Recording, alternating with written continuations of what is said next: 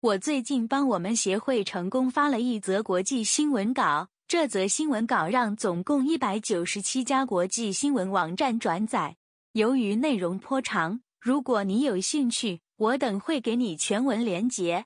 我这边就分享个重点讯息让大家知道，因为很多人都不知道，其实忧郁症的病因并没有被真正找到，它背后的猜想。血清素低下会导致一个人忧郁，也终于被一项研究破灭。所以那些在吃抗忧郁药的人，到底在治疗什么？有效性又还剩多少？令人质疑。精神病学坚信六十年的忧郁症科学理论终于被推翻了。